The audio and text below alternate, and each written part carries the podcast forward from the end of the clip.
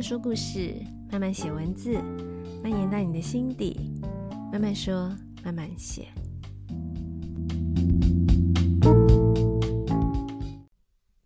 嗨嗨，大家这周过得好吗？这一集来久违的聊一下人类图。嗯，因为我记得除了呃，就是之前会有 YouTube。讲到人类图小学堂会同步过来的那几集以外，已经好久没有聊人类图了。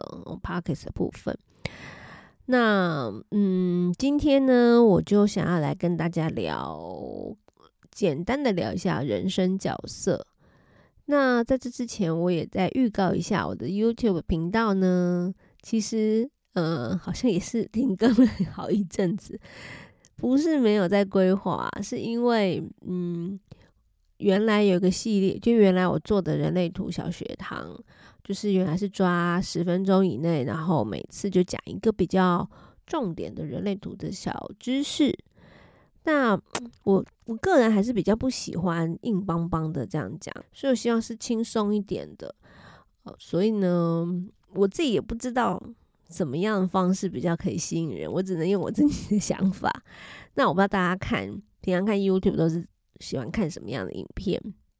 除了看自己跟自己可能你想学的，或许跟你工作有关，或者是跟你的兴趣爱好有关的一些东西以外，有没有那种你纯粹看觉得很放空、很疗愈的？对我而言的话，可能就是吃播，而且大家也可以看得出来，吃播的那个点阅率都很高，因为吃播你就不用用脑筋啊，你想要放空的时候，你就看他们，比如说大胃王啊，或者是我很喜欢看吃很辣的。那在有一些深夜的时候，因为不能吃，因为吃了就变胖嘛，半夜吃东西一定会变胖。然后在饮食控制的时候看，就觉得啊，你的某一部分食欲好像被满足了。看别人吃，你也觉得哦，很很爽，很疗愈这样。所以我就想，嗯，吃东西这件事情好像还蛮多人喜欢看的，所以我就想。可能呢，接下来我们新的系列就是会，呃，邀请来宾来吃吃喝喝，嗯、可同时可能我们也可以因此就是知道一些不同的好吃的餐厅啊，或者好吃的料理啊，然后呃，同时在这个吃吃喝喝聊天的过程中，我们就可以来介绍，可能跟来宾。诶，聊一下，看一下他的图，然后分析一下个性。他们同时也做个交流，他是不是觉得我的分析有符合到他的个性？就这样的一个交流，我觉得会比较生活化一点啦。那如果没有邀请到来宾，我就是变成我个人的吃播喽。可能我就会吃一些我平常爱吃的，或是一些奇怪的东西，也可能是地狱厨房之类的。总之，我就是想说，嗯，用一个。呃，比较轻松有趣的方式，然后带一点人类图，就会跟人类图小学堂有一点区分，一个不同的系列。这是我目前正在准备的，也希望接下来做出来的效果你们会喜欢。好，那我们就回到今天要来聊的是人类图里面的其中一个部分。我自己觉得它单独拿出来讲。也完全不会，就是说，如果你之前没有听过人类图其他的东西，也不会觉得听不懂，因为我觉得它有一点像是一个一块人类图里面一块不一样的一块的的资讯啊，就叫人生角色。那人生角色呢，其实最常大家会如果有对人类图有一点点。涉猎的人，他应该就会知道。有的人会聊说：“哎，你是什么是什么人啊？像我是三五人啊。有的人可能就是六二人啊。这个什么三五人、六人什么是什么意思？其实可以在你们的人类图里面呢。”就会发现有一个，我们看那个图下面，通常下面还会有一个表嘛，有个文字，里面就会写，比如是什么类型，可能就是显示者，你可能是生产者或什么什么。旁边还有一格写着人生角色，下面就会有个数字。那那个数字呢，通常它的表示方式，有的人一开始不知道，会把它念成几分之几。例如我是三五人，他就是三，然后斜线五，有人就以为，诶，这是五分之三吗？哦，其实不是的，你就直接念两个数字就好了，三五人。那它分别前后都是由一到六去组合而成的，那总共有十二种组合。那可能有人会问啦，嗯，一到六，那这样子的话，应该组合不止十二种啊。那今天我在这里就不多说原因是什么，这个这么细的细节呢，我就留待如果是你真的对人生角色有更有兴趣，尤其你今天听完今天 podcast 的简单分享之后，你更想了解细节的话，或是你更想讨论的话，嗯，欢迎报名。我呃三月的时候会开呃两场线上的单堂的。这个互动工作坊是线上的哦，一场是假日，一场是平日的。那大家可以选自己喜欢的时段来，呃，线上，所以你不论在哪里都可以，就我们就是用 Zoom 就可以直接线上就可以，呃，来互动，就可以来讲这个分享更细节的有关人生角色的部分。那今天呢，我就很简单跟大家说，总之呢，就是只有十二种组合。好，那人生角色到底是什么意思？好，那人生角色，我觉得它就像是，呃，我们的头脑，也有会说是意识，跟我们的身体，也有会说是潜意识，它交织而成的一个在人际关系上我们所展现出来的社交的轮廓，一个面貌。嗯，为什么会说它是？头脑跟身体，或是意识跟潜意识交织而成呢？因为有的时候，我们认为我们展现出来的是怎么样，我们想要展现出来是什么样子，可是不见得我们的身体，或者是说别人看我们，不见得跟我们所想要呈现的样子是一致的。例如说，有可能我我觉得我是已经表现得很友善了。可是，或许我的身体语言，或是别人看我的一些行为举止，会觉得我其实是有所防备的，我其实是封闭的。那可能我自以为我已经是这样了，但是身体不是。这就是我刚刚讲的头脑跟身体，或是意识跟潜意识。那人生角色就是，呃，前面的数字跟后面的数字，它刚好就是分别代表。一个是头脑，也是前面的数字是头脑，我们也可以说是意识。后面的数字代表的是，嗯、你的潜意识，或是我们可以说是身体好的特质。所以，我们常常会听到有人说，例如说我是三五人嘛，所以三在前面就是头脑是三，所以常会有人说，头脑三爻的人是怎么样？嗯，跟身体三爻的人或许表现出来的状态是不不一定一样的哦。都是三爻人，他们可能有特定的特质，可是头脑三爻跟身体三爻，可能他们就呈现出不一样的状态。好，这就是人生角色有趣的地方。那今天呢，我就先来把这数字代表的一到六代表什么意思。先简单的讲一下，然后呢，会稍微带一下，嗯，这十二种人他们可能大概的样貌是怎么样？但是这个我觉得他很有人生角色有趣的地方，就是我觉得需要非常多的互动，因为我觉得其实它是一个很抽象。如果我们这样直接这样去分类，你会觉得它很抽象。嗯，我觉得我也会常常跟呃。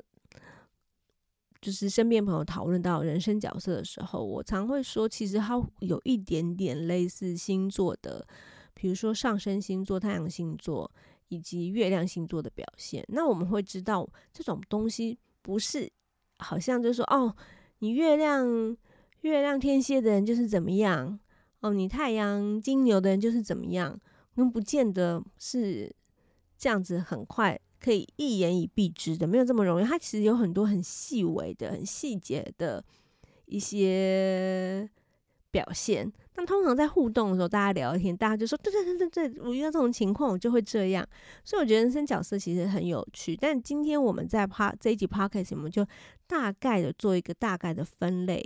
那有兴趣的人，我们可以在线上，可以欢迎来报名我的线上讲座，应该就叫线上互动工作坊。因为我在这个线上的呃人生角色这个线上互动工作坊上，除了我也会详细的在。多解释一下有关人生角色。那我其实我觉得更多的是大家可以来讨论，诶，是不是你也是有这样子的感觉？诶，你是比如说你是六爻人，你真的有六爻人这样特质吗？那你是在什么样的情况下会有这样的表现？我觉得这样互动是更有意义的。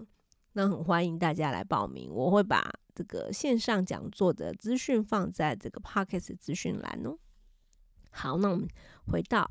我们的人生角色刚刚讲喽，前面的数字代表就是头脑，后面的数字代表身体。你也可以说前面的数字代表意识，后面的数字代表潜意识的表现。好，那这那可是呢，我只知道是这样。那但是这个数字代表什么意思呢？好，那我们就来看一下一到六。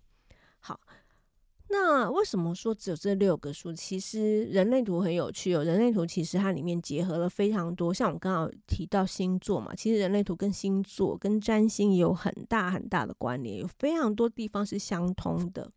那同时也跟我们的易经是相，像这个一到六，它其实分别代表就是易经的六个爻。一到三就是小爻，然后四五六就是大爻。所以呢，在这个呃人生角色里，常常会听到有人说小爻人怎么样，大爻人怎么样哦。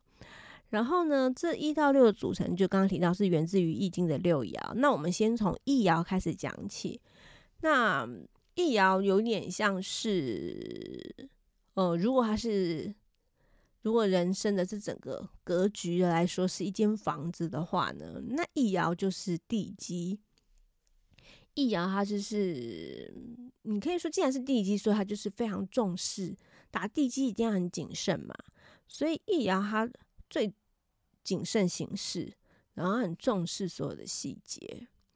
我个人觉得，就是因为易遥，因为地基它就是最一定是就所有呃一切都要依赖地基，所以地基也就等于安全感。所以易遥人很重视安全感。所以他需要去什么事情都要研究的很细、很确定，诶，反复确认，觉得诶，就是这是对的，然后一切都可能需要很多专业知识去辅佐、去证明，他才觉得嗯没错。所以易遥也会有人用专家特质来形容易遥的特质。那你有一易遥的这个？特性吗？不论你的数字一是放在前面吗，还是放在后面，那你都算是。如果只要有一的话，你都算是一爻人，你就可以，诶，想想，诶，你自己是不是有这样子的，非常想喜欢学习很多知识，然后呢，比较谨慎行事，然后，嗯，所以我们常会用专家学者来形容一爻人。再来到了二爻。二就往上升一级了。那二爻的人，他特性是，嗯，他其实二爻人蛮多人具有很特别的才华，但他不见得会让别人知道。所以我常常会形容二爻人有点孤芳自赏，而且二爻人其实是属于那种，其实蛮想要自己躲在自己的洞穴里面。可是呢，又不常常不得不，因为他的这些特殊的才华，他又不得不出来面对外面的人，所以他会觉得，我其实在我自己的世界里比较舒服。可是呢，又好像被逼得需要出来面对外面的人，所以二爻有时候有一点就是尴尬，有点矮幼，就是这样，总是哎，到底要不要出来？又觉得啊，我还是喜欢自己一个人，就是。二爻会有一点这样子怪怪的个性，这样子。再来三爻呢，就又更上一层喽。比如说我们刚刚不是打地基吗？再往上，到三爻就开始觉得不行不行，我们不能只是局限在这个小的框框里面。所以三爻就开始觉得我们要往外冲，我们要扩扩展我们这个格局。所以三爻一它就是一个冲撞。所以三爻喜欢，嗯，从试错来学习，因为他觉得不是自己试过的，不是自己的经验，所以三爻就是总是别人看他都会觉得，好像老是在一路跌跌撞撞。所谓的跌跌撞撞，不见得是失败啦，就是有点类似那种耳朵很硬，你跟他说这样一定不对，他就会觉得说，哦，是哦，哦。那我要去试试看，他还是要去试试看的那一种，因为他会觉得这个真正的试错才能够得到他要的答案，他要的结果。嗯，而且这个错误的经验，他也觉得哎，也是值得学习呀。所以三爻的人就是一直在碰撞，然后甚至有人会觉得透过碰撞杀出一条血路。所以三爻的人是还蛮喜欢做实验的。他觉得只有自己做出来的实验才是自己的经验，自己得到的智慧啊。好，那到了三爻，那接下来到讲四爻。好，三爻冲冲冲撞嘛，怎么样的？可是四爻就会觉得，哎呀，干嘛这样？干嘛这样？四爻就会觉得，我们不需要一直要冲突。其实我们可以利用人际关系，人脉就是我们最好的资源呐。所以呢。四爻就是善于社交，喜欢结交朋友，而且还会觉得朋友这个人脉网络哦非常重要。我们可以利用朋友，可以利用人脉，可以利用社交解决的事情，干嘛去冲突呢？所以四爻的人呢，他的人脉资源是他发展他事业啊、生活里面他觉得很重要的工具。所以圆滑的社交对于四爻来说，可以算是他的生存之道。好，接下来就再继续往上走喽，就到了五爻。好，五爻的话呢，五爻就是所谓的，刚刚我们有冲撞的三冲撞的三爻，虽然他在冲撞，可是他其实还是有一点自己蒙着头冲撞的感觉。那四爻在这边啊，接人人际网路啊，在五爻看来就觉得不行。不能这样，一切必须要，嗯、有问题的事情就是要从根本解决，所以就是要革命。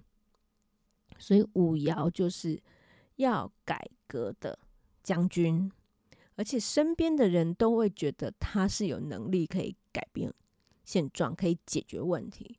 对于五爻来说，解决问题，尤其是从根本解决问题，是很重要的。所以五爻他就是一个冲锋陷阵的将军，他跟三爻冲撞不太一样啊，他是要去好好的解决问题。三爻是没有要管的，三爻就是做实验，五爻就是觉得我是要从根本解决问题的将军，然后可能也不见得，呃，会去管别人怎么看他。五爻就是觉得我要解决问题，要革命啦，要改革啦。好，那最后呢？最后一个数字是六爻，最大的这个爻了。然后它就是一到五爻，你们在做这些事情，在六爻看起来都觉得，哎，你们都太浅了。如果你们有足够高的格局的话，你们就不会这样处理事情了。他们他就像是一个哲学家，甚至他可能，嗯、他可能做出了某些。典范的模样已经是别人就是要向他看齐了。不过要注意的是，如果你是别人的人生典范的话，通常不太可能是在很年轻的时候就可以达成的。因为怎么可能？不太可能吧？不太可能一个很年轻的孩子就已经是众人的那个 role model，是人家的人生典范了。这其实不太可能。所以，其实六爻在年轻的时候，它展现的是三爻的特质，三加三等于六嘛。所以呢，在比较年轻的时候，其实六爻它呈现看起来是像三爻一样，不必须一直试错，然后累积他的经验，然后大概到了年纪大概四五十岁以后，才会渐渐累积了两个三变成六。所以呢，六爻的人如果真的是要，嗯、很展现很成熟的六爻特质的人，他其实在年轻的时候势必会经过非常多的，呃，就是试错啊，然后碰撞啊，然后到了之后，他才能转化成为他的智慧，才有可能变成一个站在屋顶上的智者。那当然也会有些人，不是每个人都能够累积智慧的嘛。所以如果你没有在年轻的时候有很多经验，然后累积，呃，那你有可能。就是会变成一个说空话的、画大饼的。呃，年轻的六爻如果就很早就以为自己懂很多，也容易会有这种倾向，就会让人家觉得他其实他是一个很空泛的人，但他自认为自己好像嗯很懂啊这样。所以很年轻的六爻，或者是嗯、在人生历程中没有太过冲撞得到经验的六爻，就会显得让人家。会觉得他其实是一个空壳子。好，那呃，经过这样子一到六的解释，那可能就会有人觉得说，诶，好像也不是很很清楚，到底这样子是一个什么样的情况。那当然，比较多的细节，我比较希望是放在我的线上讲座，或是当然我呃，因为之前开过实体的这个人生角色互动工作坊，开过。嗯，几场实体的了。那因为有朋友说，我们就是在哪里，我们没有办法开，就是直接去。那所以三月是线上的，我们可以在线上可以聊更多。我会去解释，嗯，头脑是一爻，跟身体是一爻，有什么不一样的展现？头脑是二爻，身体是二爻，诶，其实有一点点不一样。他们有共同的特质，可是又有一点不同。那这个呢，我就会比较，因为他要讲的。举的例子啊，或者是说大家互动讨论的东西比较多，我今天没有办法在 podcast 里面讲这么多。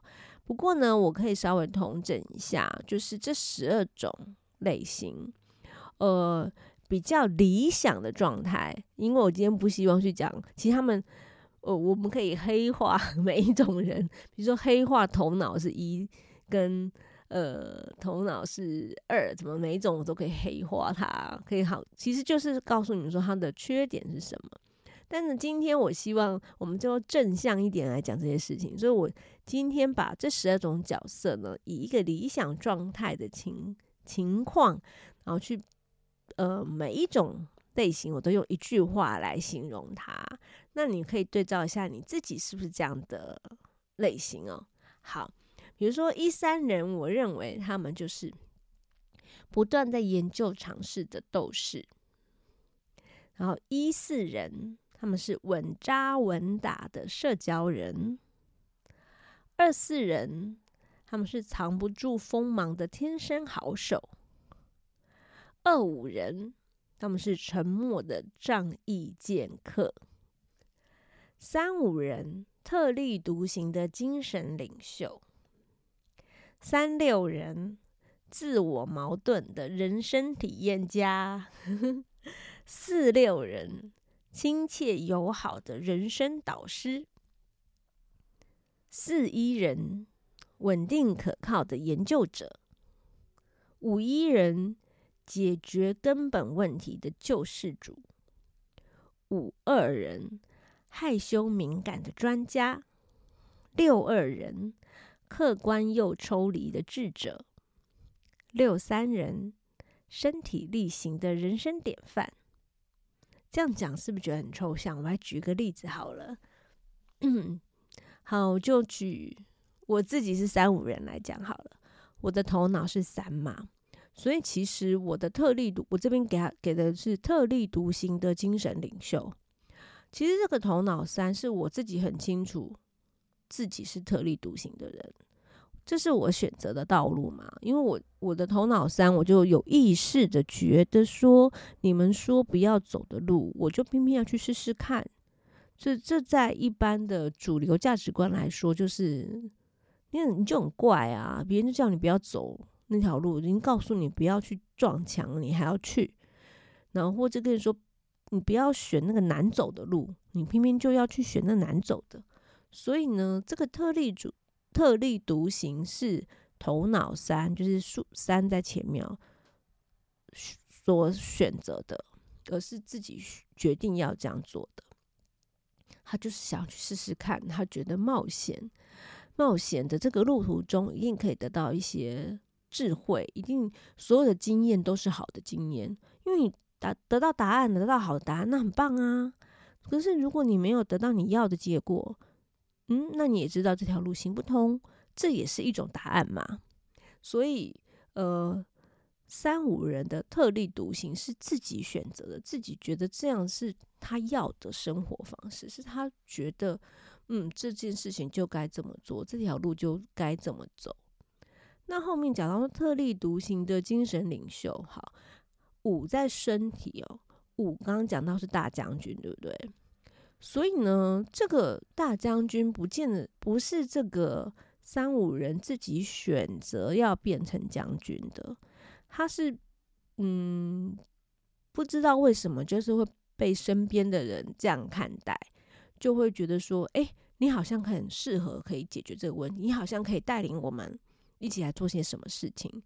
所以三五人是这个身体五啊，就自然就就被身边的人以将军看待。他自己没有这样想哦，他自己还在自己还在撞碰撞他自己的路。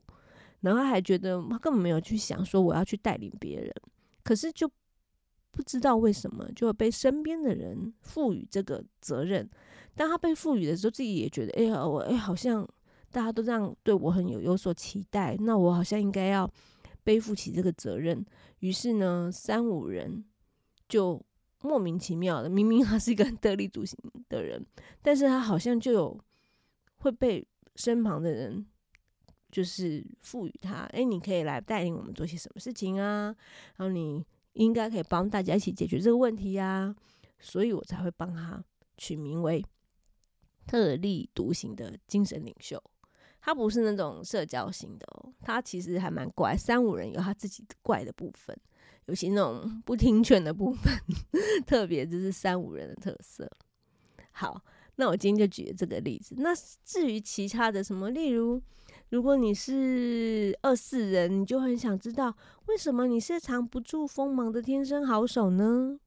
那你就可以用刚刚的这个例子去去想一下，头脑二嘛，头脑二刚刚不是有讲，他们就是一个天才啊，然后他们就有特别的一些专长，但是他们又其实是比较希望躲起来的二二的头脑嘛，所以他其实是觉得啊，我躲在我自己的。我的山洞里面，躲在我自己的小窝里面，自己享受自己自己的嗯才华，自己诶，自己在那边偷偷开心就好了。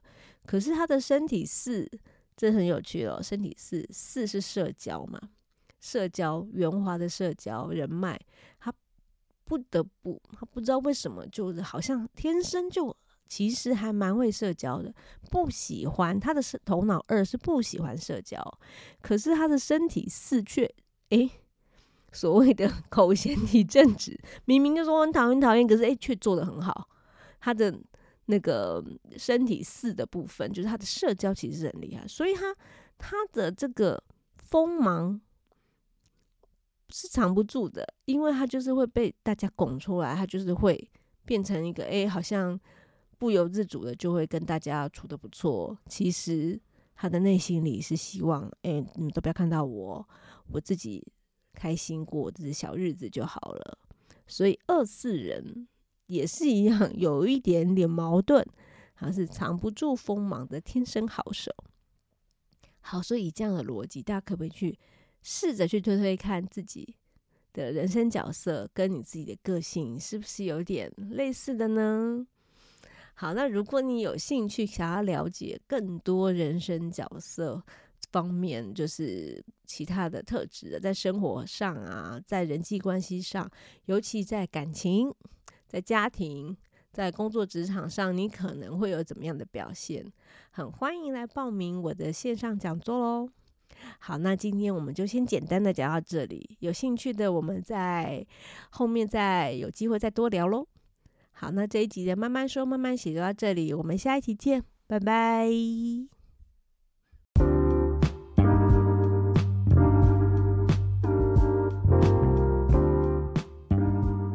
这一集的慢慢说慢慢写就到这里喽。如果有想听的其他主题，或者是有任何想跟我讨论的话题，欢迎到慢慢说慢慢写的 Instagram 或者是 Facebook 的粉丝专业留言，让我知道。那么我们就下期见喽，谢谢收听。